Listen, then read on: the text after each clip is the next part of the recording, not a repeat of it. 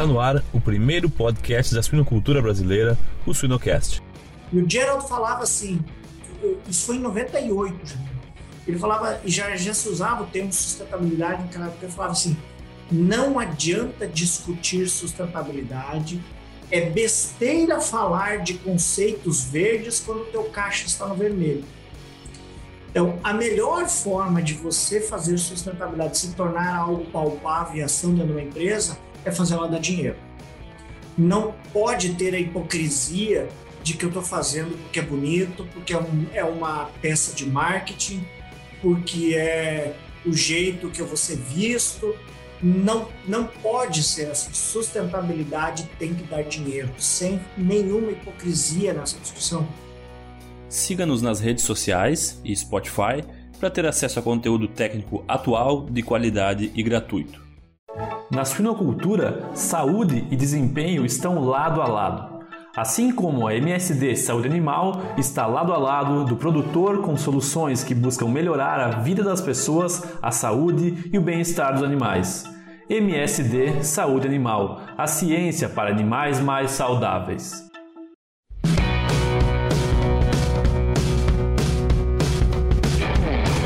Olá pessoal, eu me chamo Jamil Facim e o Sinocast só é possível através do apoio de empresas inovadoras e que apoiam a educação continuada na suinocultura brasileira.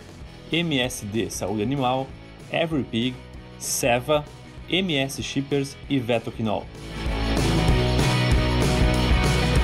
No programa de hoje, temos a honra de receber José Ribas Júnior, da Seara Alimentos. Ribas, tudo certo? Tudo bem?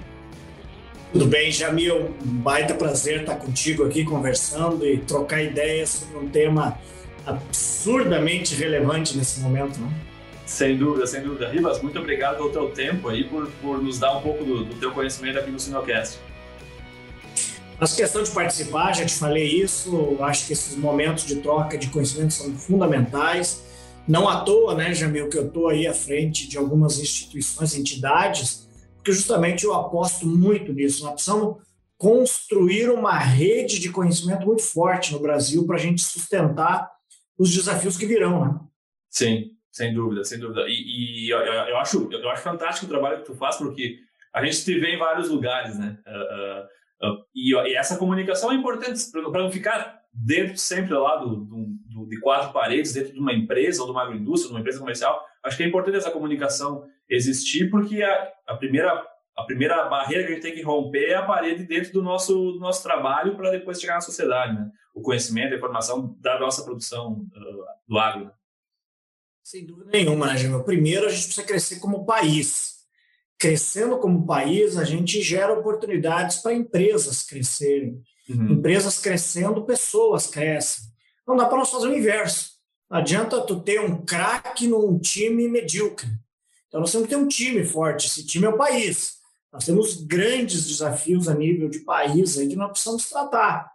Porque senão ali na frente nós vamos enfrentar e já estamos enfrentando cada vez mais concorrentes muito preparados. Uhum. E o Brasil ele acordou tarde para alguns temas. Esse trabalho de desenvolvimento de conhecimento no Brasil ele era restrito a um público muito pequeno. A gente está demorando para botar um grande volume de pessoas com grande conhecimento a serviço das cadeias. É um, é um, é um tema recente, mas a gente precisa investir nisso, como empresa, como país, órgãos oficiais, as empresas privadas, todos precisam investir. Por isso que trabalho como esse que vocês, que vocês fazem são relevantes, porque hoje a turma tem um bombardeio de informação muito grande você fazer o filtro do que realmente é importante, relevante, e não se perder, não dispersar atenção nas coisas que não são relevantes, é muito complexo isso.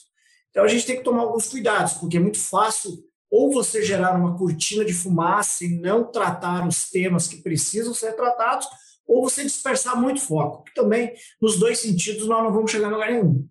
Perfeito, perfeito. Verdade, Ribas. E Ribas, para os que não te conhecem, para os que já te conhecem também, que são muitos os que nos escutam, uh, se pudesses contar um pouquinho da tua trajetória lá de quando tu começou a se interessar na, na tua infância, juventude, da, pelo, pela produção, pelo agronegócio, até hoje, um pouquinho da tua trajetória. Bom, Jamil, eu sou nascido em Passo Fundo, no Rio Grande do Sul, e sempre tive o agronegócio muito ligado a questões familiares, embora eu era uma pessoa urbana, mas eu tinha muitos amigos, familiares atuando no agronegócio e sempre tive muito claro que eu queria seguir este caminho.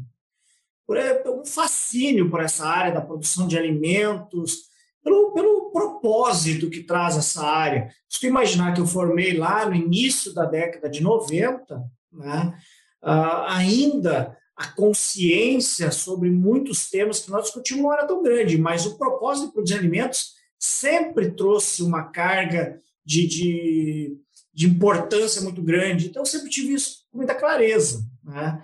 E formei em agronomia, estudei em agronomia, formei em agronomia, esperava trabalhar na área de grãos, né? Tava, é, preparei toda a minha faculdade em cima de cereais de inverno, estudei muito isso, junto com fiz todo o meu as minhas iniciações científicas dentro da Embrapa de, de trigo, de Passo Fundo, e acabou que durante o meu estágio eu tomei contato eu fiz meu estágio no oeste do Paraná, eu tomei contato com um projeto que a Copavel estava começando naquele momento de suínos, e gostei muito do trabalho de suínos. E, cara, suinocultura e avicultura durante a faculdade de agronomia eu passei por obrigação, não por importância, passei porque era obrigação curricular fazer.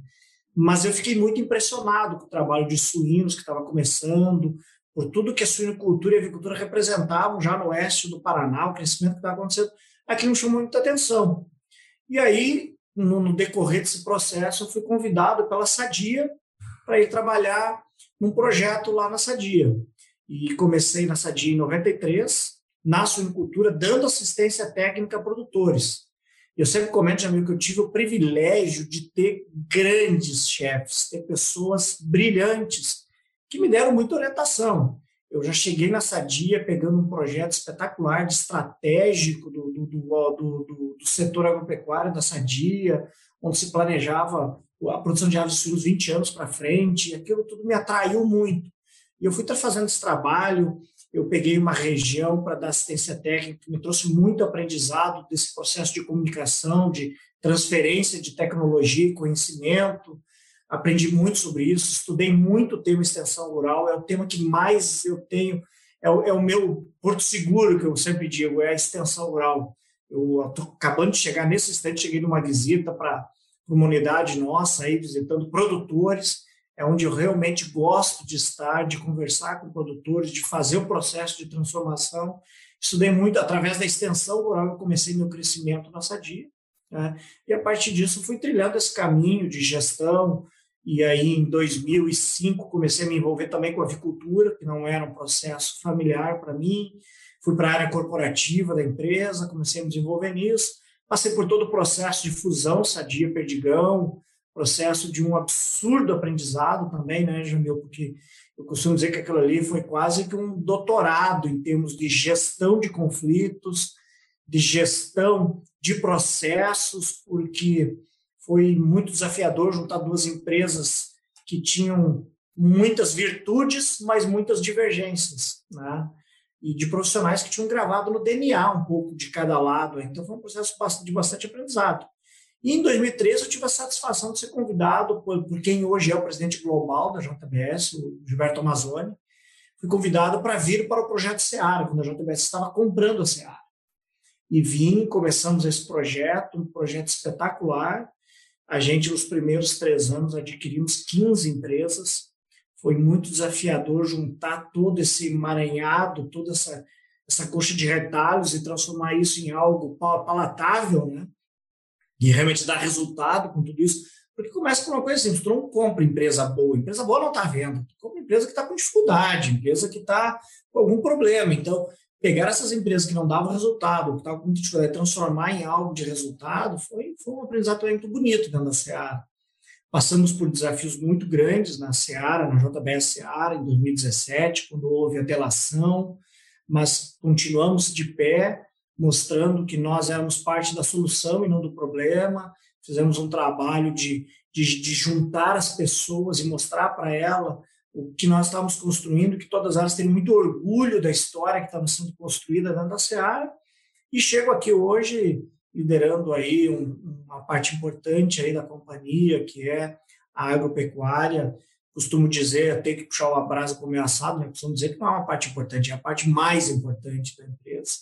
Mas não é só por uma brincadeira que eu faço isso, mas as pessoas talvez não tenham a exata noção, né, Jamil, que ao pegar um produto na gôndola do supermercado, hoje em torno de 55% a 60% do custo final daquele produto que está lá na gôndola, ele é do agropecuário da empresa. As pessoas se impressionam muito com os complexos industriais, mas ao passar pelo portão, ao entrar no portão da fábrica, nosso, um frango suíno, ao adentrar o portão da fábrica, 55% do custo final já está feito. Então, é ali que nós temos que concentrar muito esforço olhando para custo. É ali que eu tenho que concentrar muito esforço olhando para isso que nós vamos debater hoje, que é sustentabilidade. É ali que eu tenho que concentrar muito esforço para ganhar a percepção positiva das pessoas, porque hoje cada vez mais o cliente ou o consumidor quer saber como é que você cria o frango, como é que você cria o suíno, quer saber de bem-estar animal, quer saber do uso de antibióticos, quer saber de uma série de variáveis. Eu lembro que quando eu comecei lá atrás, Jamil, uh, quando vinha uma auditoria de fora, a gente ouvia falar da auditoria, porque ela ia lá para dentro do frigorífico. Como eu era um cara de água, eu ouvia falar. Hoje, quando vem uma auditoria de fora, às vezes é o cara do frigorífico que ouve falar que houve uma auditoria, porque veio, a atenção é muito grande em cima do agropecuário, sobre todos os detalhes. Então, a nossa responsabilidade aumenta como profissionais, como área, de maneira a gente cuidar melhor ainda do processo que a gente já faz com muita competência no Brasil, mas que a gente precisa ainda continuar passos largos evoluindo, porque sob pena de que aquilo que nos trouxe até aqui pode não ser o suficiente para nos levar adiante. Né? Já entrou no site da Shippers hoje?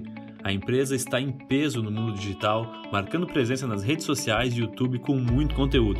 Acesse www.shippers.com.br, Shippers com SCH e 2Ps, e confira as promoções do mês, lançamentos de produtos, o MS Blog e muito mais. MS Shippers, paixão pelo agro. Sem dúvida, Iva, sem dúvida. Eu acho que foi, não, genial, muito bom tua trajetória. Acho que é, que é, é, é, super rica em vários uh, pontos, como tu comentou, né? Gestão de projetos, gestão de conflitos, uh, o processo de compra de uma empresa, essa questão de estar perto do produtor, porque uh, às vezes o produtor tem dores que a gente, por, por estar no processo ah, da fábrica, da, da gôndola do consumidor, às vezes não, não escuta não dá tanta atenção às dores lá do produtor que, que é onde inicia tudo, né, para o alimento chegar na gôndola, né? E aí, claro, o nosso tema da conversa de hoje, sustentabilidade, eu, eu já meio que começo te provocando um pouquinho, porque é uma palavra bonita, né, e, e é fácil de usar, né? Muita gente usa, muitas empresas, não só do agronegócio, uh, claro, por estarem nessa onda, né, de, de, de ESG e de atender as demandas do consumidor, tem falado muito de, de, de sustentabilidade, mas eu queria, eu queria perguntar para ti, como, como que a gente faz para não confundir uma palavra bonita para inglês ver com ação, com sustentabilidade e ação? Excelente raciocínio, Jamil. Até quero voltar um ponto antes quando fala. Ouvir as dores do produtor também é sustentabilidade. E eu costumo dizer para o nosso time, eu estou te falando com a tranquilidade de que estava ontem falando com um grande produtor nosso, da unidade nossa de Guapiaçu, que fica lá no noroeste de São Paulo. Renato Martins, um grande produtor, uma cabeça muito boa. Produtor bom, tu tem que ouvir, porque tu vai sempre aprender e tu tá, tem, tem que estar tá sempre muito atento. Pegando o foco dessa tua pergunta, que é super relevante, é, Jamil, sustentabilidade é um tema vulgarizado hoje no vocabulário das empresas, dos processos, Todo mundo fala em sustentabilidade, é bonito falar em sustentabilidade. O grande desafio é como você faz isso acontecer.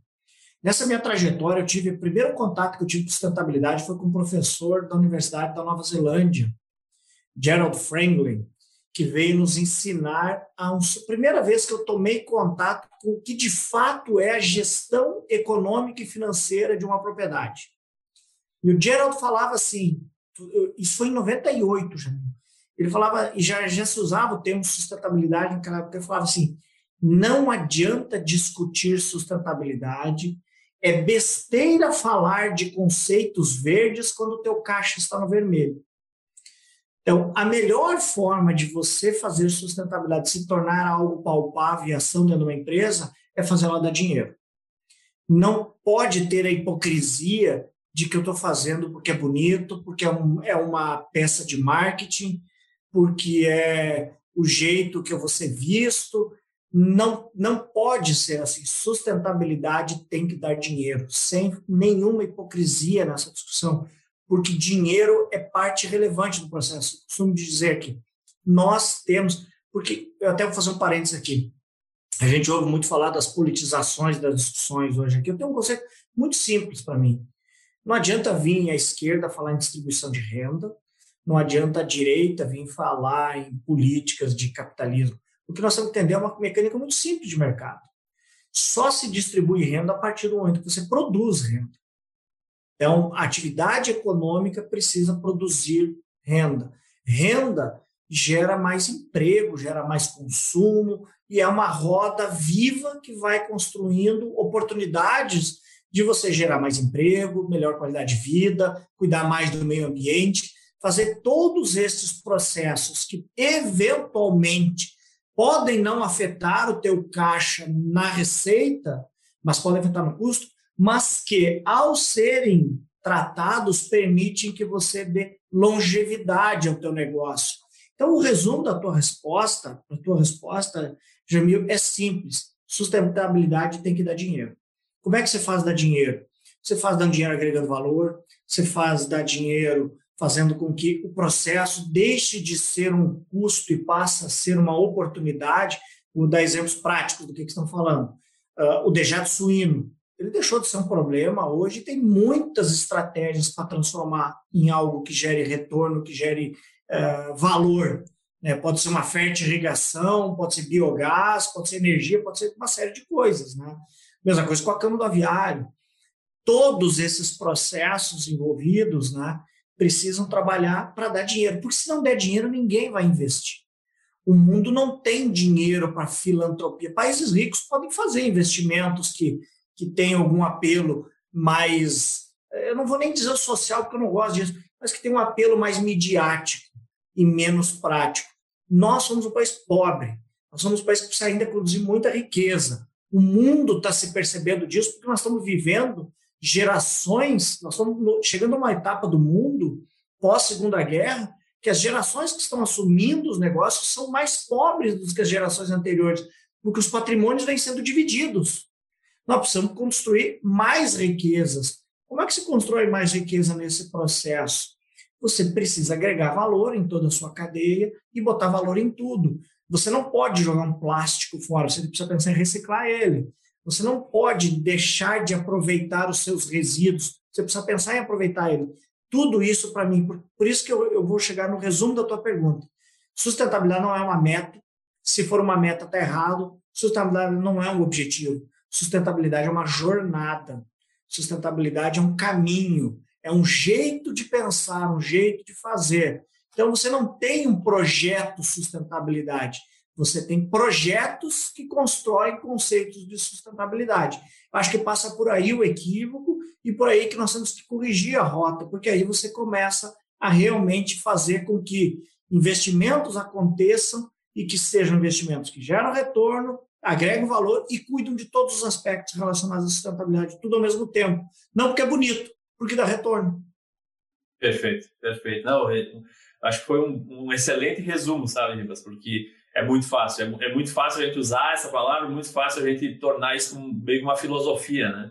Mas é, de maneira zero hipocrisia é isso, né? Uma empresa, uma empresa perdendo dinheiro não vai fazer filantropia, não vai fazer uh, se preocupar com o meio ambiente como primeiro o ponto. Acho que é, é, é acho que é falta as pessoas terem um pouco mais de consciência. E é que às vezes a gente confunde essa questão ah, do dinheiro ser uma coisa negativa, né?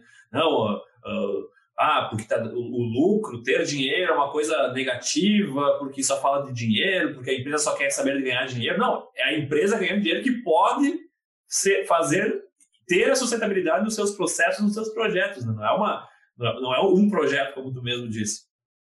Nesse ponto, já eu admiro demais o, o conceito americano de gestão.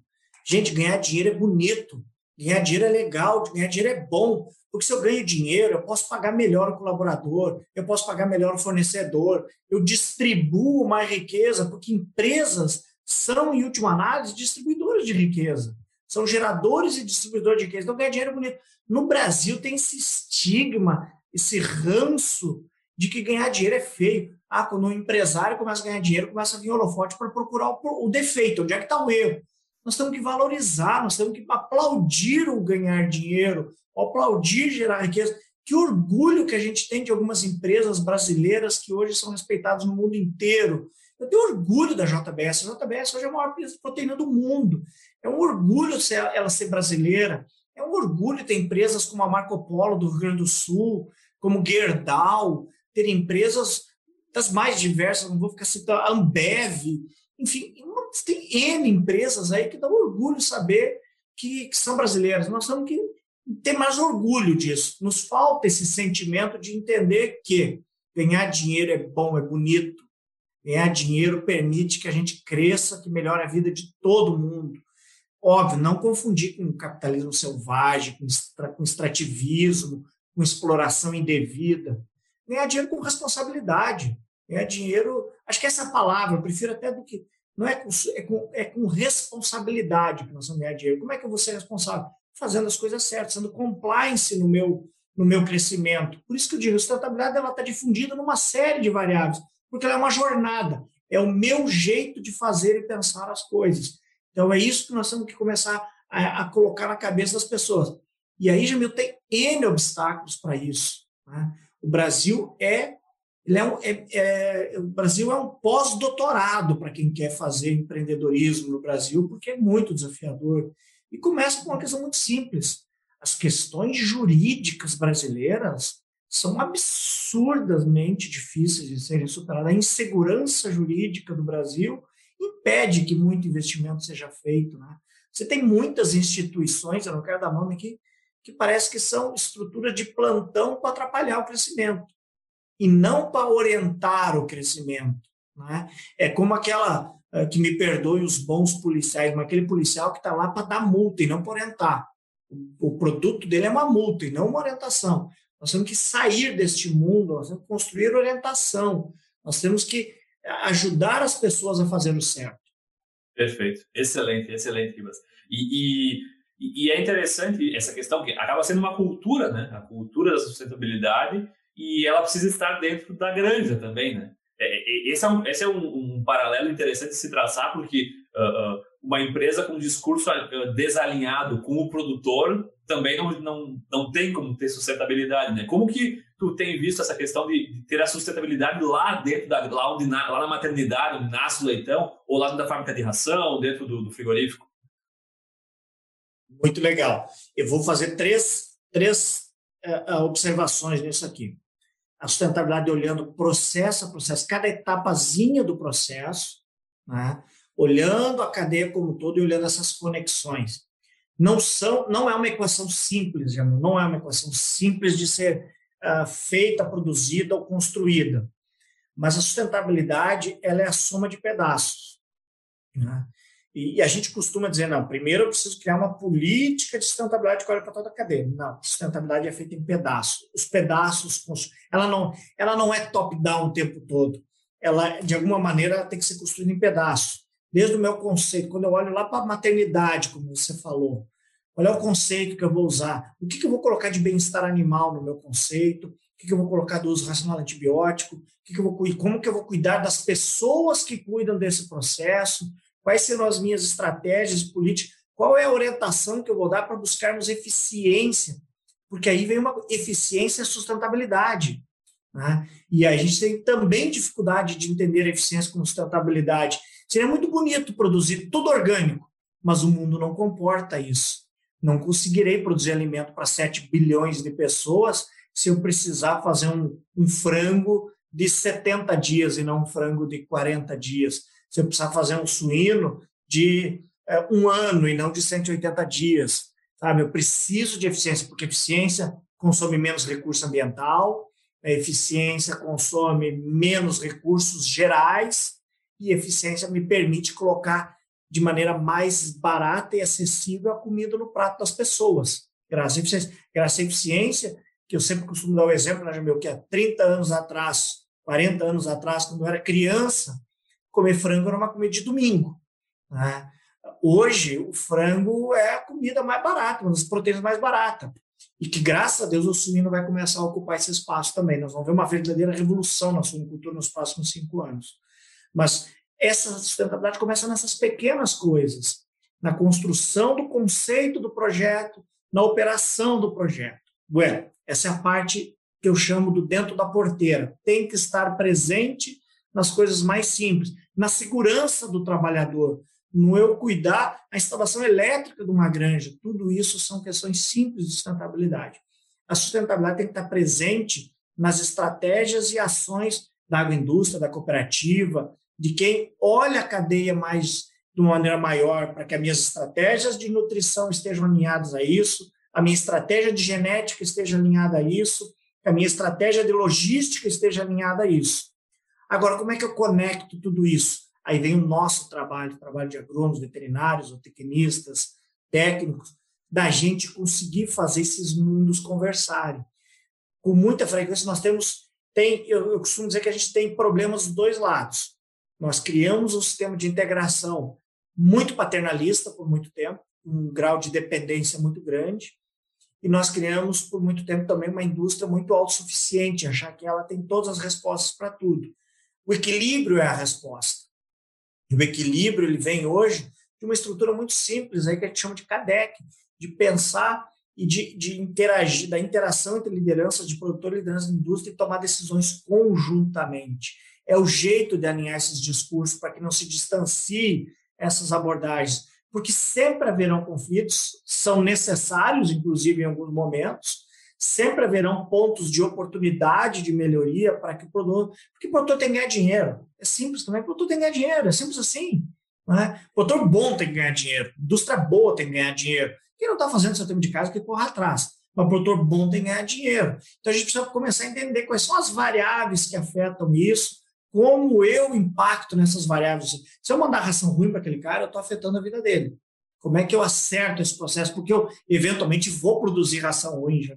Eventualmente, eu vou errar em algum processo. Mas tu tem que ter as contingências para que isso vá atenuando. E aí eu consigo ir construindo um processo sustentável lá na ponta, no pequeno processo, e na soma desses pequenos processos eu consigo ir criando uma cadeia mais estável, mais uh, persistente em relação às melhorias que vem fazendo, e isso vai me dando respostas e resultados melhores. Se eu desalinhar, e é muito simples de fazer essa conta, uma cadeia de suínos que entre a produzir a genética e chegar na mesa do consumidor é de 3 a 5 anos, se eu não cuidar destes elos e não harmonizar isso aí, qualquer desarticulação que eu faça, os prejuízos são muito grandes, né? Cadê os números são superlativos nisso, né? Uma, uma grama de conversão vale muito dinheiro hoje, um leitão a menos vale muito dinheiro hoje, né? Um, um, uma, quanto, quanto custaria para o Brasil ter casos sanitários graves quanto outros países estão tendo por erros estratégicos que possam ser cometidos e que dentro da porteira, olhando para a biosseguridade da granja, ou até mesmo de fronteira de país, de entrada de aeroporto, que nós estamos cuidando muito pouco ainda, né? Eu costumo dar um exemplo que, ó, Estados Unidos tem 400 cachorros fazendo inspeção de entrada em aeroportos. México tem 140, o Chile tem mais de 60. Quantos cachorros o Brasil tem hoje operando? Dois. Né? Então, mas eles são brasileiros, né, cara? Ainda eles fazem a diferença. Costumo brincar. Mas eu estou te dando uma série de exemplos para te mostrar. A gente tem que ir orquestrando tudo isso.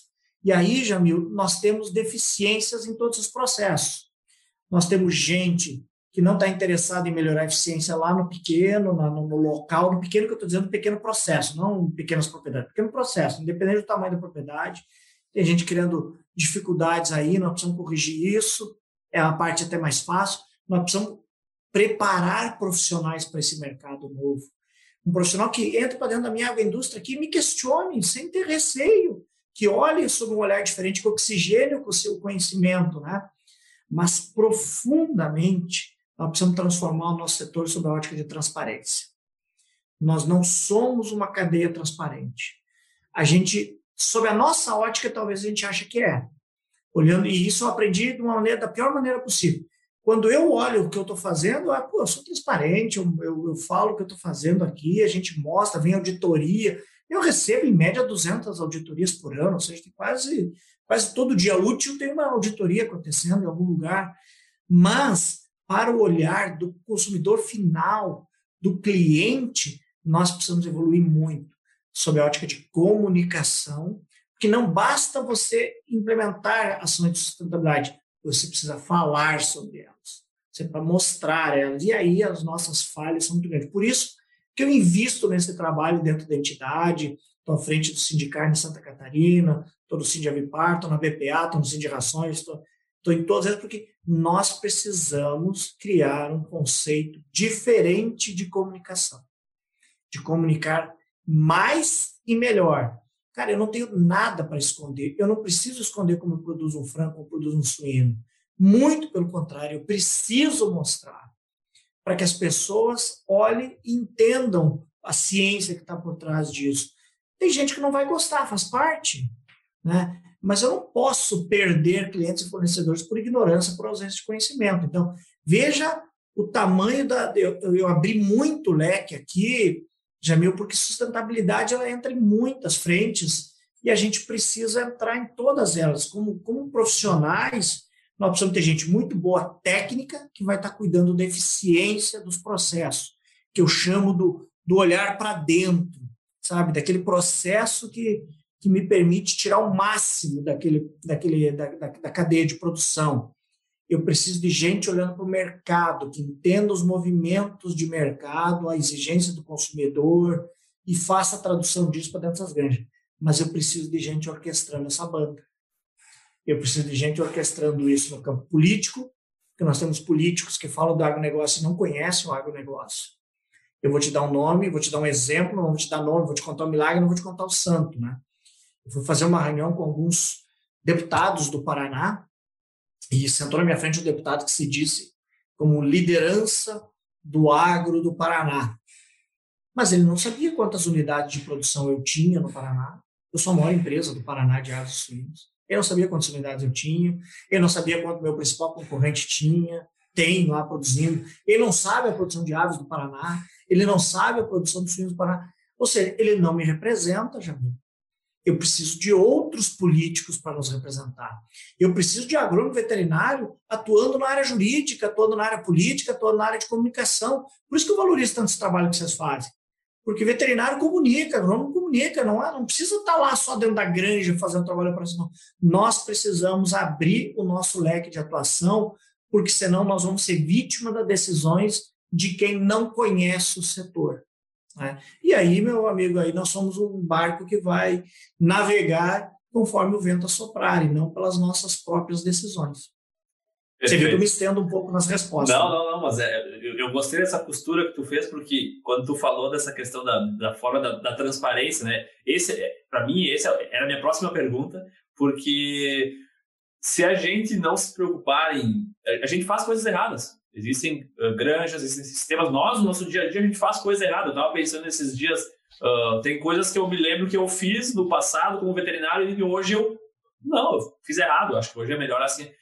Enquanto a gente ficar preocupado em esconder, né, em não ter paredes de vidro, né, a gente vai ter um, um artista, vai ter um cantor, vai ter um, um, um influencer que vai divulgar um vídeo e ele vai comunicar uma coisa que a gente quis esconder, que é às vezes é muito pequena, mas na mão de um influencer, de alguém que, que não é da área, ou, ou desse, desse político, como tu mencionou, vai impactar muitas pessoas e, e, e, e, a gente tem parte nesse processo, né? Porque a gente quis, quis, quis esconder, quis mostrar. Ah, a gente às vezes fica com um discurso bonito, uma foto bonita, uma, uma granjas bonitas, e não, a gente tem, tem pontos para serem melhorados, mas a gente não pode querer esconder, né? Acho que isso é. A sustentabilidade é querer encontrar esses pontos que tem que ser transparentes, mas merecem ser melhorados também. E, e, e, e tu falou em pessoas, né? A gente falou da, da, da, dentro da granja, mas como que a gente constrói uma cultura em cima de pessoas, por exemplo, hoje se a gente for pensar numa agroindústria, né? A gente tem uh, o funcionário, às vezes, do frigorífico, que ele não tem uma, uh, uma, tem uma instrução completamente diferente de um, de um veterinário de campo, de um técnico agrícola que já está na empresa já há muito mais tempo, de um filho de produtor, como que, que, sim, que a gente consegue uh, no, no, bom sentido, contaminar positivamente esse conceito, essa, essa, esse modus operandi de produção com sustentabilidade? Eu acredito profundamente em banco de escola, mas vou te explicar, né? Antes eu quero fazer um parênteses. Cara, a indústria automobilística erra. Frequentemente você ouve recall acontecendo. Todas as indústrias passam por reprocessos porque erram. Nós vamos querer vender que somos perfeitos? Nós temos que, não temos que ter medo do erro. O que nós temos que ter é contingência, responsabilidade em corrigir os erros e estar tá sempre é, dispostos a mostrar melhoria. Né? A disposição, o estar pronto para fazer as melhorias. Isso, é, essa é a grande diferença. Só fazer esse parênteses, porque nós não, não, não há nenhum problema. Eu já fiz, já, já tomei decisões erradas também, viu. Muitas. Provavelmente eu tomei mais decisões erradas do que certas. Né? Mas as certas têm que nos conduzir no caminho, no caminho correto e nos levando para frente, cara. A gente aprende com erro também. Eu sempre eu tinha um chefe que dizia: a gente não pode errar o novo é permitido, errar de novo não. Né? Então, cara, senão, se não tiver o erro, não vai ter inovação. Né? Então, nós temos que cuidar bem disso. Quanto à formação, eu acredito muito em banco de escola. Eu acredito muito em treinamento. Para mim, tem três pilares de formação que nós temos que melhorar muito, mas muito no Brasil. E eu vou falar dos três. E ontem, numa, eu, fui, eu dei uma palestra ontem num evento, e eu não sabia que tinha muitos professores universitários, eu fui muito duro com a universidade. Mas depois me agradeceram, me deram parabéns, porque hoje, Jamil, honestamente, das universidades que estão pulverizadas Brasil afora, que cada cidade agora tem uma faculdade de agronomia, de veterinária, de zootecnia, eu costumo dizer o seguinte, eu sei que é duro ouvir quem está nos ouvindo, quer que, que compreenda a minha abordagem, mas hoje, quando você pega um profissional de terceiro grau que leia e escreva, já é alguma coisa boa, porque nós temos, nós estamos separados de situações de absolutamente falta de conhecimento, com dificuldade de ler, com dificuldade de escrever, se mandar fazer um memorando, você fazer um documento oficial para mandar para um órgão oficial, essa pessoa não vai conseguir fazer este documento. Né? Então, eu estou dando um exemplozinho bem, bem pequeno, mas só para dessa. Assim, mas vamos lá, os três pilares. Primeiro é o conhecimento formal, ele é fundamental. Conhecimento formal, ou você adquire em banco de escola, ou você constitui planos de treinamento formal. O treinamento, ele não tem a, a obrigação, ele não tem como produto gerar habilidade numa pessoa. Habilidade é o terceiro pilar que eu vou te falar, mas ele tem o potencial de, de mobilizar essa pessoa a buscar a habilidade, de entender a ciência, entender os porquês de alguns movimentos que precisam ser feitos. Desde o cara que vai cortar uma coxa para desossar, ele tem que entender o que está por trás daquele conceito, do porquê que tem que fazer o procedimento da forma como está sendo pedido para ser feito, por que, a dosagem lá do, do aminoácido tem que ser naquela quantidade, não pode ser 10 gramas a mais ou a menos, por que, que o manejo daquela porca na maternidade precisa ser daquele jeito. Isso é banco de escola, isso é conhecimento formal. Isso, para mim, não tem nenhuma ciência no que eu vou falar agora, mas é, é 30% do produto final de um profissional bem preparado. 30% vem da ciência, banco de escola. A universidade precisa melhorar muito nisso, de preparar um profissional mais conectado com a demanda do mercado, mais conectado com o que realmente são as perguntas que o mercado precisa de resposta. E não o contrário. Hoje, infelizmente, o fluxo é o contrário. Quem dá resposta, muitas vezes, é, é o setor produtivo, porque acaba ele investindo em ciência, ele investindo. Então, na verdade, a universidade deveria investir nisso. Aí precisa de um processo de aproximação. E aqui não tem culpados, aqui os dois lados, nós precisamos aproximar mais. Nós precisamos descomplicar a relação do setor da academia, da universidade com o setor produtivo. Esse é um é desafio bastante grande. E eu não vou nem falar da universidade pública. A universidade pública, da privada, não interessa.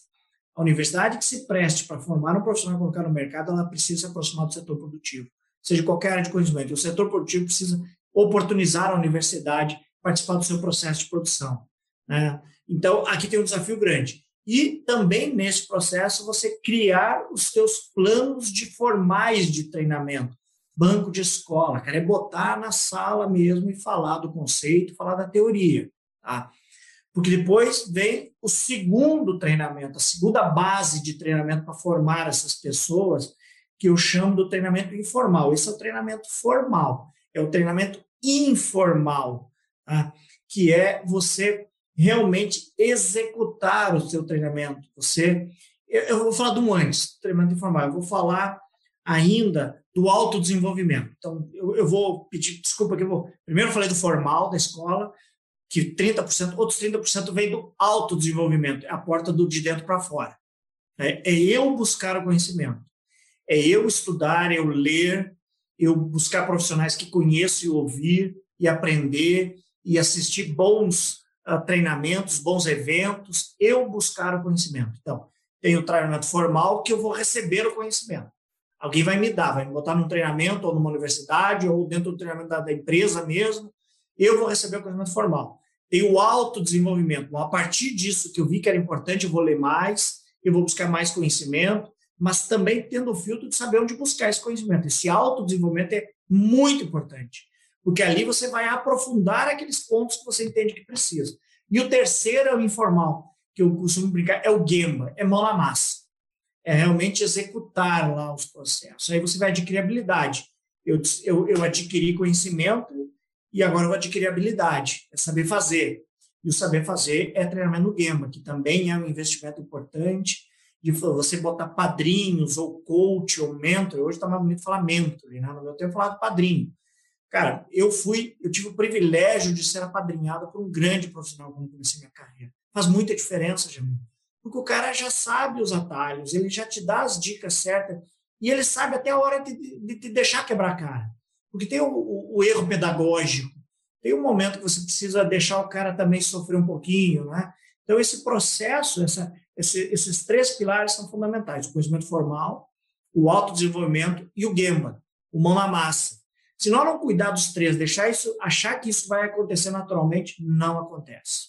Não acontece. Infelizmente, Jamil, a geração que hoje está chegando no mercado é uma geração com muitas perguntas e com uma certa preguiça de buscar as respostas.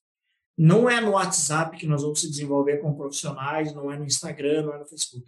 Nós vamos se desenvolver buscando conhecimento nos profissionais que são referência no mercado, buscando assistir eventos que são consolidados, que trazem propostas sérias de, de, de ciência. Então, tem que fazer uma boa universidade, uma boa academia, participar de bons treinamentos, buscar o conhecimento, mas tem que botar a mão na massa.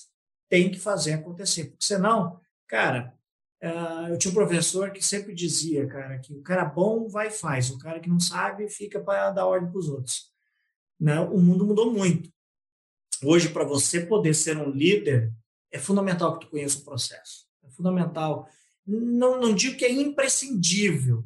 Eu, tenho eu tive liderança que não conhecia o diabo, mas é importantíssimo que você tenha o Gamba também, que você bote a mão na massa.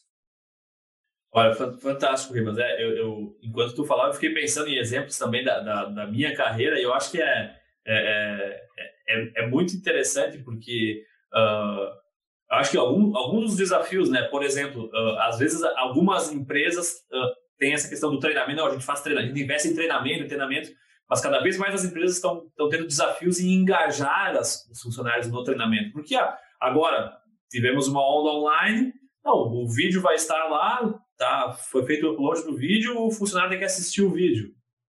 E, esse, essa forma de treinamento, às vezes não, às vezes não, muitas vezes não, não vai funcionar. Não, não é para preencher, não é um check, um check ali para dizer que fez o treinamento e todos estão treinados. Né? Eu acho que esse é um, é um ponto muito, muito importante. E outra, nessa questão das universidades pulverizadas em todas as cidades aí do, do nosso país, uh, quando tem mais universidades, tu vai precisar mais instrutores, mais professores. E cada vez mais tu vai ter chance de pegar professores que não têm o Gemba, não têm a mão na massa, né? E, e que vão estar ensinando as gerações que vão estar povoando ou populando empresas, vão ser daqui a pouco tomadores de decisão, decisão lá na frente. Então, acho que é, é, é uma, existe uma sistematização aí que, que gera uh, uh, esse problema e a, como tu falou, né? Não é, é fundamental, não é imprescindível, mas é fundamental uh, na nossa área, né? A gente, a gente produz alimento. No nosso, no nosso caso, a gente mais está trabalhando na comunicação, mas uh, a pessoa que já, já, teve uma vivência de granja, ela, ela sabe os atalhos e ela vai apadrinhar, como tu disse, uma pessoa de maneira diferente. Ela vai, ela vai saber que alguns atalhos a pessoa não, não tem que tomar para aprender. Se eu ensinar todos os atalhos agora, se ela. Então, acho que é, é, é fundamental e está no conceito, né? Está no conceito de sustentabilidade ter as pessoas que, que, que estejam alinhadas a isso. Uh, Ribas, me diz uma coisa. Eu faço, só, só para pegar esse ponto, eu, eu faço coach de alguns profissionais. Eu, eu não gosto desse nome, tá? Sim. Mas alguns profissionais me deram a honra de me pedir orientação e que eu faça um trabalho com eles, eu faço conversas periódicas com eles. E eu sempre digo para eles, cara, o melhor jeito de aprender, eu sempre digo para os mais novos, que azada que está começando na carreira, mira num profissional que tu admira. Mira num profissional de sucesso e vai entender a jornada dele. Vai entender a jornada dele. Por, por mais diferente que seja o conceito de sucesso meu e teu, ou de quem estiver nos ouvindo, né? para uns, sucesso é ganhar dinheiro, para outros é ter notoriedade, para outros é ter cargo. Seja lá, cara, não vou julgar, não tem julgamento aqui. O sucesso da forma que tu entender ele, mira em quem atingiu ele e olha a jornada. Se a jornada é compliance, está tudo certinho, olha a jornada e aprenda com a jornada. E faça esse. Tu não precisa repetir o caminho, mas aprenda com a jornada. Então, por isso que eu acho isso, esse processo de formação profissional ele está muito descuidado no Brasil hoje. É, não acreditar que o cara sai da faculdade, tu dá um manual de criação de frango para ele ou de suínos, e está tudo certo, vai acontecer? Não vai acontecer. Né? Porque o produtor hoje é super bem informado, e conforme o cara que tu bota na frente dele lá, ele não vai acreditar em uma palavra da orientação do cara, porque ele vai ver que não tem profundidade. Então, nós precisamos ter gente muito bem preparada para isso, e esse é um enorme desafio, um dos enormes desafios nossos. Perfeito. E tem, tem até um livro, eu assisti esses dias uma live com o Arthur Igreja, e ele comentava num, livro do, do, Daniel Kahneman, que ele fala que às vezes o pessoal, uh, uh, em cima desse ponto que tu falou, né, de, de, mirar numa pessoa que tem uma trajetória que, que é de sucesso, tu olhar a trajetória, uh, as pessoas às vezes focam muito no, no milagroso, né, no, no, evento que ele fez uma coisa e deu certo, mas tem muitos erros para trás na, na, jornada que, que, esse, que esse cara de sucesso fez e errou e, e que se a gente não, não se aproximar, a gente não vai saber, a gente vai achar, não, o cara ganhou uma herança, o cara é extra classe, ele nasceu com o dom, ele... Não, não, tem, tem, tem um, um processo, tem um, um beabá, tem, teve muito degrau para trás aí para subir, acho que é, é bem isso. E, e, e eu, eu, sou feliz por, e com certeza quem nos ouve também tem seus mentores, né? Acho que é uh, identificar os seus mentores e, e, as pessoas que a gente não quer ser, não que a gente queira ser a pessoa, né? Mas que a gente admira, né? Se a gente admira uma pessoa, a gente tem, com certeza, coisas em comum que a gente gostaria de ter, né? Se alguém tem dúvidas sobre como se desenvolve talento, é só ou assistir o filme, a série, ou olhar, ou ler o livro do Michael Jordan. Uhum. Quantas horas de treino, quanto preparo, quanto pré-preparar uma jogada, quanto já criar mentalmente as jogadas que iria executar, quanto treinamento para isso. Cara, é, não tem jeito. É, achar alguns iluminados talvez até nasçam com o dom, né? Tem um, um, são os anormais, mas todos nós podemos ter muito sucesso, muita perseverança, treinando, treinando, estudando, aprendendo, treinando, aprendendo, estudando, observando, lendo, enfim, dá para se tornar um profissional de sucesso. É só olhar a carreira dos grandes nomes aí, você vai ver que houve muito suor por trás não só inspiração, houve muita transpiração também. Sem dúvida, sem dúvida. Ribas, o quanto que a pandemia acelerou esse processo de sustentabilidade? Aqui eu falo, obviamente, foco na cadeia do agronegócio, mas também em outras empresas. Eu acho que bastante, Jamil. Eu acho que o mundo inteiro se tornou muito mais atento a questões da saudabilidade, o quanto isso é relevante, a saúde das pessoas as pessoas perceberam quão frágil a saúde pode ser. E tudo isso vai trazer, já está. Até porque a geração que está vindo aí, ela gera uma geração trazendo esse questionamento e trazendo essa mudança. O que a pandemia fez é acelerar um pouco o passo desse processo de transformação. Então, o, o, a pandemia não mudou a rota das coisas, mas ela está acelerando alguns processos trazendo mais questionamentos sobre todos os processos de produção, o quão saudáveis eles são. e o saudável sob várias óticas, e isso também é sustentabilidade. Ou seja, eu não quero ficar doente pelo alimento que eu como, né? eu não quero criar um risco à humanidade pelo jeito que eu produzo o animal, eu não quero ser, meu processo não pode ser parte da multiplicação de problemas, né? e eu não estou nem aqui questionando se o vírus foi criado num laboratório, se tem uma irresponsabilidade no controle, na gestão, mas isso trouxe vários alertas para os setores. Tu começa a ver, eu vou falar do meu convívio social e não só de trabalho. Eu vejo pessoas que não são do meu setor, que eu convivo, que estão muito interessados em entender, mas como esse frango é criado? Como é que é produzido? Por que é isso? Por que é aquilo? É, mas e a questão do antibiótico? Ele não tem nem exata compreensão, mas tu começa a ver que há uma preocupação maior. E isso vai transitar por governos que vão começar a mudar o seu processo de avaliação do fornecimento da cadeia de alimentos, e você já começa a ver mudanças nisso, já viu que é um conceito que eu acho que nós, Brasil, estamos muitíssimo atrasados, que é de segurança alimentar. Não estou falando de biosseguridade, não estou falando de sanidade, estou falando de segurança alimentar, que é o quão é importante você ser piloto do teu processo de produção e não movimentado por efeitos externos. Tá? O que quer dizer com isso? Primeiro, você precisa garantir uma alimentação boa para o teu povo e saber quanto dessa produção você vai vender para outros povos. Tá? O alimento não pode ter fronteira, não pode ter barreira. Essa é uma percepção muito grande. Mas a política de segurança alimentar, a estratégia de segurança alimentar precisa ser acelerada no Brasil, porque alguns países já estão implementando. Ou seja, a Arábia Saudita não quer mais comprar 80% do frango que consome do Brasil. Ela quer começar a produzir parte do frango lá. Cara, e vão produzir no deserto, não interessa o custo, eles vão produzir lá. Né? A Rússia fez isso com a suinocultura. A China está tentando fazer isso com a suinocultura também. Ou seja, nós temos que cuidar bem do nosso trabalho, da nossa das nossas estratégias, porque o Brasil tem o potencial sempre de, de alimentar o mundo, de ser o grande celeiro da produção de alimentos no mundo. Nós temos que cuidar para não virar colônia do mundo da gente ser produtor só de matéria-prima para o mundo.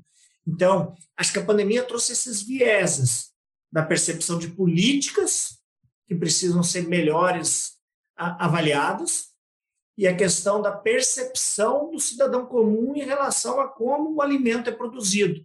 Porque a saúde passa a ganhar mais espaço na agenda, já vinha ganhando mais espaço na agenda, ganhar. E isso impacta diretamente no nosso setor. E olha que eu nem te falei de outras variáveis que estão aí, que essas, para mim, não mexeram muito com a pandemia, mas elas vêm vindo de maneira acelerada, que é a questão de bem-estar animal, hoje muito presente, a questão do One Health, cada vez mais presente nas, nas discussões, e nós temos um mega desafio, que a gente cada vez mais observa isso, nós temos 800 milhões de pessoas no mundo que não tem um prato de proteína à sua frente para consumir todo dia, né? Então, nós temos também esse desafio aí. Então, eu, a minha percepção de pandemia ela é, ela é, mais, ela é mais ampla. Eu não estou olhando para o problema em si, estou olhando para os, os eventos que vão acontecer a partir disso. A nova ordem global de mercados que está se, se reorganizando, né? e isso vai passar por novos tratados, ou seja, o meu acordo com a China vai passar por mudanças, meu acordo com o Oriente Médio vai passar por mudanças, né? E os consumidores vão ser mais exigentes com relação a isso, e nós precisamos estar super atentos, porque essa velocidade aumentou. A gente antes falava de mudanças de comportamento que viriam. Agora nós estamos falando de perguntas que já estão em cima da mesa. Sem dúvida, sem dúvida. E, e, e uma coisa da pandemia que é, que é legal a gente ver vários exemplos de empresas. Acho que no início da pandemia teve um pouco mais, agora está um pouco mais calmo, mas é a, o, como as empresas se posicionaram pensando na empatia que iam ter frente ao público com, com a sua comunicação na televisão, com a sua comunicação dos seus produtos, do, de, de, alguma, de algum auxílio à produção de respiradores, de alguma tecnologia. Eu acho que isso, uh, uh, se for pensar, talvez antigamente não era tão presente na decisão da compra do produto, né? Antigamente, talvez a, o, o preço, obviamente, sempre vai ser presente, mas, mas a, uh, apresentação do produto, mas acho que a empatia da empresa, como ela se posiciona sobre alguns assuntos, seja na mídia ou no mercado, tem cada vez mais peso na decisão da compra, Ribas. O que tu acha? sem nenhuma dúvida, que presente que tu me deu agora com essa pergunta. Vou pegar só o exemplo da minha empresa. Cara, a pandemia nos fez, a gente já, o setor já faz muita coisa. No silêncio a gente já faz muita coisa. Cara, a gente participa da qualidade de vida ativamente das cidades onde nós estamos presentes. Não à toa o IDH das cidades onde tem as nossas atividades é maior comparativamente a IDH de cidades de mesmo porte que não tem a nossa atividade. Então, a gente já impacta na qualidade da vida das pessoas, mas silenciosamente. A pessoa vive do agronegócio lá numa pequena cidade e não percebe isso. Ela não enxerga o quanto nós somos impactantes na vida delas.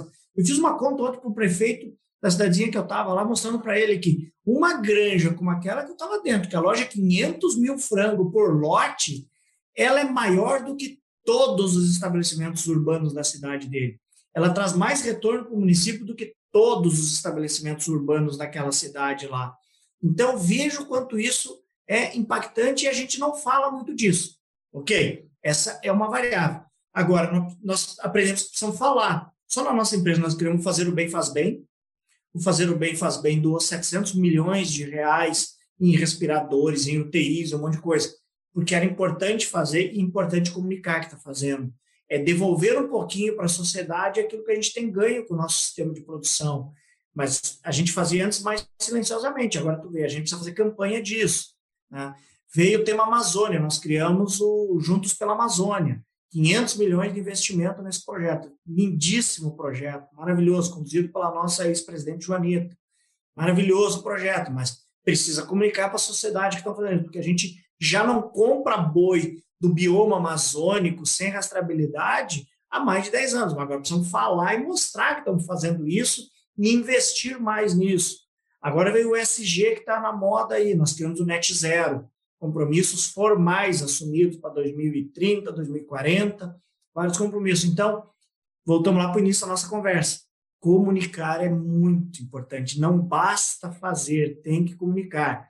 E não basta só fazer, tu tem que participar daquilo que está machucando a sociedade, daquilo que está afetando a sociedade. Então, a sociedade está precisando do nosso setor na pandemia. Nós fomos lá e fizemos doações relevantes. Participamos da ciência, investimos na ciência para buscar melhores respostas. A sociedade precisa proteger a Amazônia, nós estamos investindo nisso, precisa cuidar do carbono, nós estamos investindo. Então, as empresas voltamos lá porque perceberam que sustentabilidade pode dar dinheiro, dá para fazer melhor e até ganhar dinheiro. Então, veja que cria um ciclo virtuoso, muito mais sustentável de fato, né? Porque vai dar dinheiro, vai dar retorno e vai cuidar melhor do planeta e melhor das pessoas e melhor de todo o processo. Então, esse processo ele é um processo de aprendizado que se acelerou também e que cada vez mais todo mundo tem que se engajar nisso, porque já houve um momento, Jamil, que o importante era tu ser competitivo em custo. Houve um momento que tu tem, tinha que ter qualidade. Houve um momento que tu tinha que ter custo, qualidade e serviço. Hoje tu tem que participar da vida das pessoas. Hoje é uma parceria, eu chamo que nós estamos vendo a parceria. É a parceria entre empresas, hoje as empresas precisam ter. Não basta você é um fornecedor meu, não basta ter custo, ter qualidade ou ter serviço, tu tem que participar do meu problema. Você tem que vir aqui me ajudar a resolver. E eu tenho que participar da vida das pessoas. Então, nós estamos vivendo hoje conexões. E eu acho isso também um impacto forte da, da, da pandemia. Excelente, Ribas. Fantástico, acho que todos esses pontos que a gente tocou aqui hoje.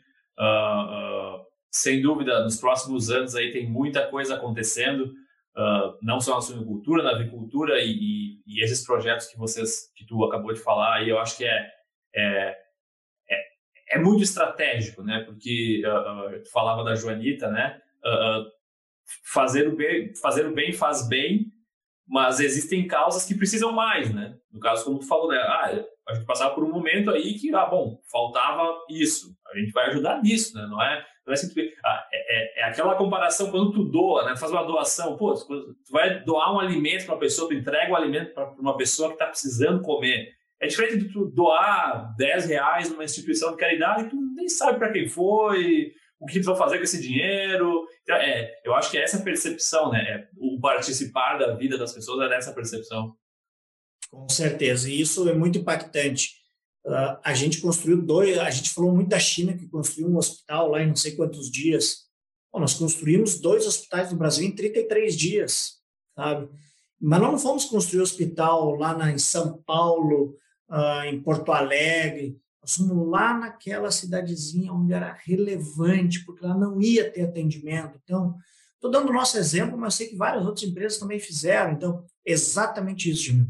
Participar da vida das pessoas para que as pessoas participem da nossa vida e nessa conexão, nessa simbiose, a gente consiga construir um ecossistema muito mais eficiente, mais efetivo e mais construtivo. Né? Sem dúvida, sem dúvida nenhuma, Ribas. Já pensou estar no top 1% da suinocultura? Acesse academiasuina.com.br e invista no seu conhecimento. Ribas, para finalizar, a gente sempre faz umas perguntas para todos os nossos entrevistados Uh, o que tu tem vontade de fazer na vida que tu não fez ainda? Belíssima pergunta, que belíssima pergunta. Eu tenho a pretensão, ela é muito clara para mim, meu, eu tenho a pretensão de trabalhar mais no desenvolvimento de jovens.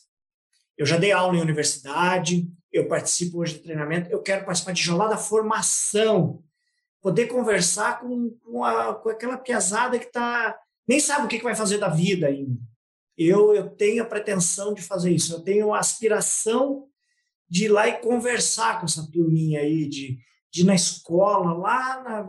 Eu não, eu, no meu tempo, falar primeiro grau, segundo grau, mudou tudo, né? Isso, isso entrega um pouco da minha idade aí. Mas ir lá nos jovens, sabe? Essa piazada que está com oito anos, com nove anos, com dez anos, com treze anos, e falar com eles também, porque, cara, eu acho que eh, catequizar catequizados é complicado, porque mudar a opinião de um adulto é muito difícil. Né? Eu queria participar mais da vida desses jovens. Eu tenho, nós temos um projeto muito bonito na, na JBS que chama Germinário, que dá aula para jovens. E eu vi isso e eu preciso, eu falei, eu preciso abrir um tempo na minha agenda, dar um jeito de botar isso dentro da minha agenda de participar, de me colocar à disposição, de, de voluntariamente, não, não é um trabalho que eu quero ter resultado para mim financeiro, é voluntariamente participar desse trabalho de jovens. Isso, isso é uma coisa da parte assim que eu acho de contribuição que eu posso dar. Profissionalmente, profissionalmente, eu tenho sido muito provocado para a vida política, mas isso não está claro para mim ainda, Jamil, mas eu tenho sido muito provocado neste assunto. E eu, eu não sei se é um bom caminho ou não, eu tenho dúvidas ainda, não vou entrar muito no mérito. Então, eu te dei dois temas que estão o tempo todo batendo na minha porta. Um eu quero muito fazer e vou dar um jeito de fazer, e o outro estou sendo muito cobrado, mas eu tenho dúvida se é um bom caminho ainda. Mas também não quero me eximir de responsabilidade, não quero só ser o cara que fala, eu quero ir lá e fazer. Então, daqui a pouco eu vou estar tá te ligando para te pedir voto também. Então, fora brincadeira, né, Jamil? Eu acho que é, é, um tema que, não vou te mentir, eu tenho curiosidade, teria vontade de fazer, mas eu teria vontade de fazer sobre um outro conceito. E eu não gosto do modelo de política que está aí, mas não, não dessa opinião rasa de falar que político tudo rouba. Cara, tem político muito competente, político muito bom. A vida de um político não é fácil, eu convivo com muitos.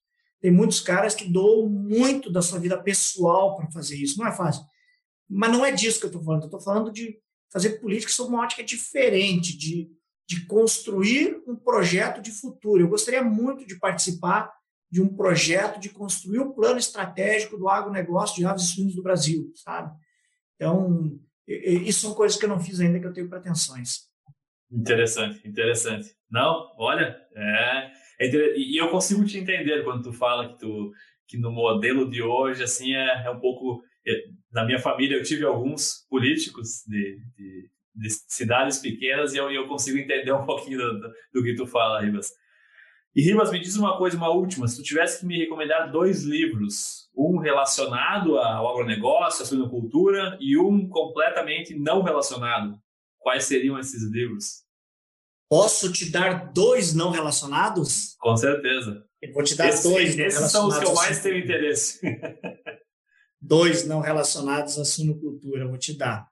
A Velocidade da Confiança, livro extraordinário, que nos ensina muito fazer como você engaja pessoas no teu propósito.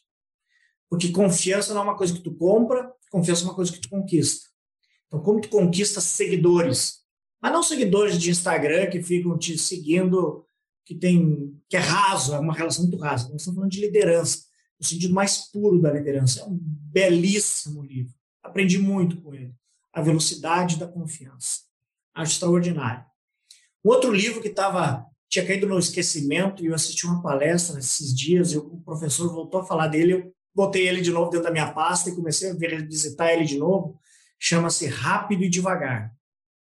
O Rápido e Devagar ele aborda muito a, a, nossa preguiça mental, o quanto a gente às vezes se acomoda no raciocínio fácil, no raciocínio uh, muito automático e a gente deixa de fazer análise e a gente faz muito julgamento e pouca análise. Tu vê um cara fazer alguma coisa, tu já julga. Tá certo, tá errado, tá feito, tá bonito, tá, não é? Mas analisar os porquês, aprofundar a tua análise, tu vai se surpreender quando você começa a fazer isso. Não só num processo até de pessoas. Às vezes eu convivo com o Jamil há 15 anos, mas eu não conheço o Jamil. Eu, eu convivo com ele. Agora, quando tu começa a aprofundar, entender a história dele, o porquê que ele tem determinadas posições, a conversa fica muito mais profunda.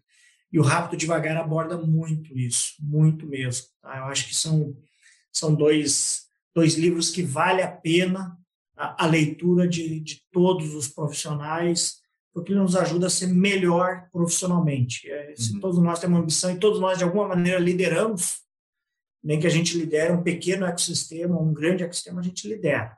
Né? Hum. Tecnicamente, eu vou ter mais dificuldade para te falar de livros, porque eu, eu leio menos de, de temas técnicos, tá? Mas eu tenho gostado muito, e aí vem a minha, a minha dica, eu tenho gostado muito de pegar essas pequenas aulas, né, os teus os Suino Talks aí, essas, eu tenho gostado muito de pegar esses treinamentos curtos de, de que tu, tu, aprofunda pequenas questões, que tu não abre muitos leques. Então, são, é menos leituras e mais aprendizados de, de, de aulas pequenas, de aulas mais, mais específicas. Para mim tem sido muito, mas muito contributivo de assistir vídeos curtos, de abordagens rápidas, porque isso me desperta a curiosidade, me desperta onde que eu tenho que buscar conhecimento. Então, as minhas dicas são essas aí. Show de bola, show de bola. Eu, o Rápido e Devagar é, do, é, do, é, o mesmo autor desse, desse livro que eu comentei, que o, que o Arthur Igreja comentou na live, o Daniel Kahneman. O Daniel, isso. Isso, isso. É, e é, não, é, e, tem, tem outros livros parecidos com essa temática que, é os, que, que comentam esses atalhos que o nosso cérebro toma às vezes para chegar numa, numa conclusão mais rápido, né? Que é, é meio que um, um sistema de defesa, né? A gente precisa definir que isso é verde e não é azul, antes de tentar entender por que é verde e não é azul. Acho Exatamente. É, sem dúvida. Acho que faz, são baita, baita recomendações mesmo, Ribas. Ribas, eu te agradeço novamente. Foi um excelente bate-papo. Não tenho dúvida que, que o pessoal uh, uh, gostou aí, quem nos escuta, e vai, e vai ter a, a não digo a pulguinha atrás da orelha, mas o pulgão atrás da orelha dessa, desse conceito de sustentabilidade em todos os projetos, seja no dia a dia, dentro da porteira, fora da porteira, e vai, vai prestar um pouco mais de atenção da nossa produção, ser mais transparente. Muito obrigado novamente, Ribas.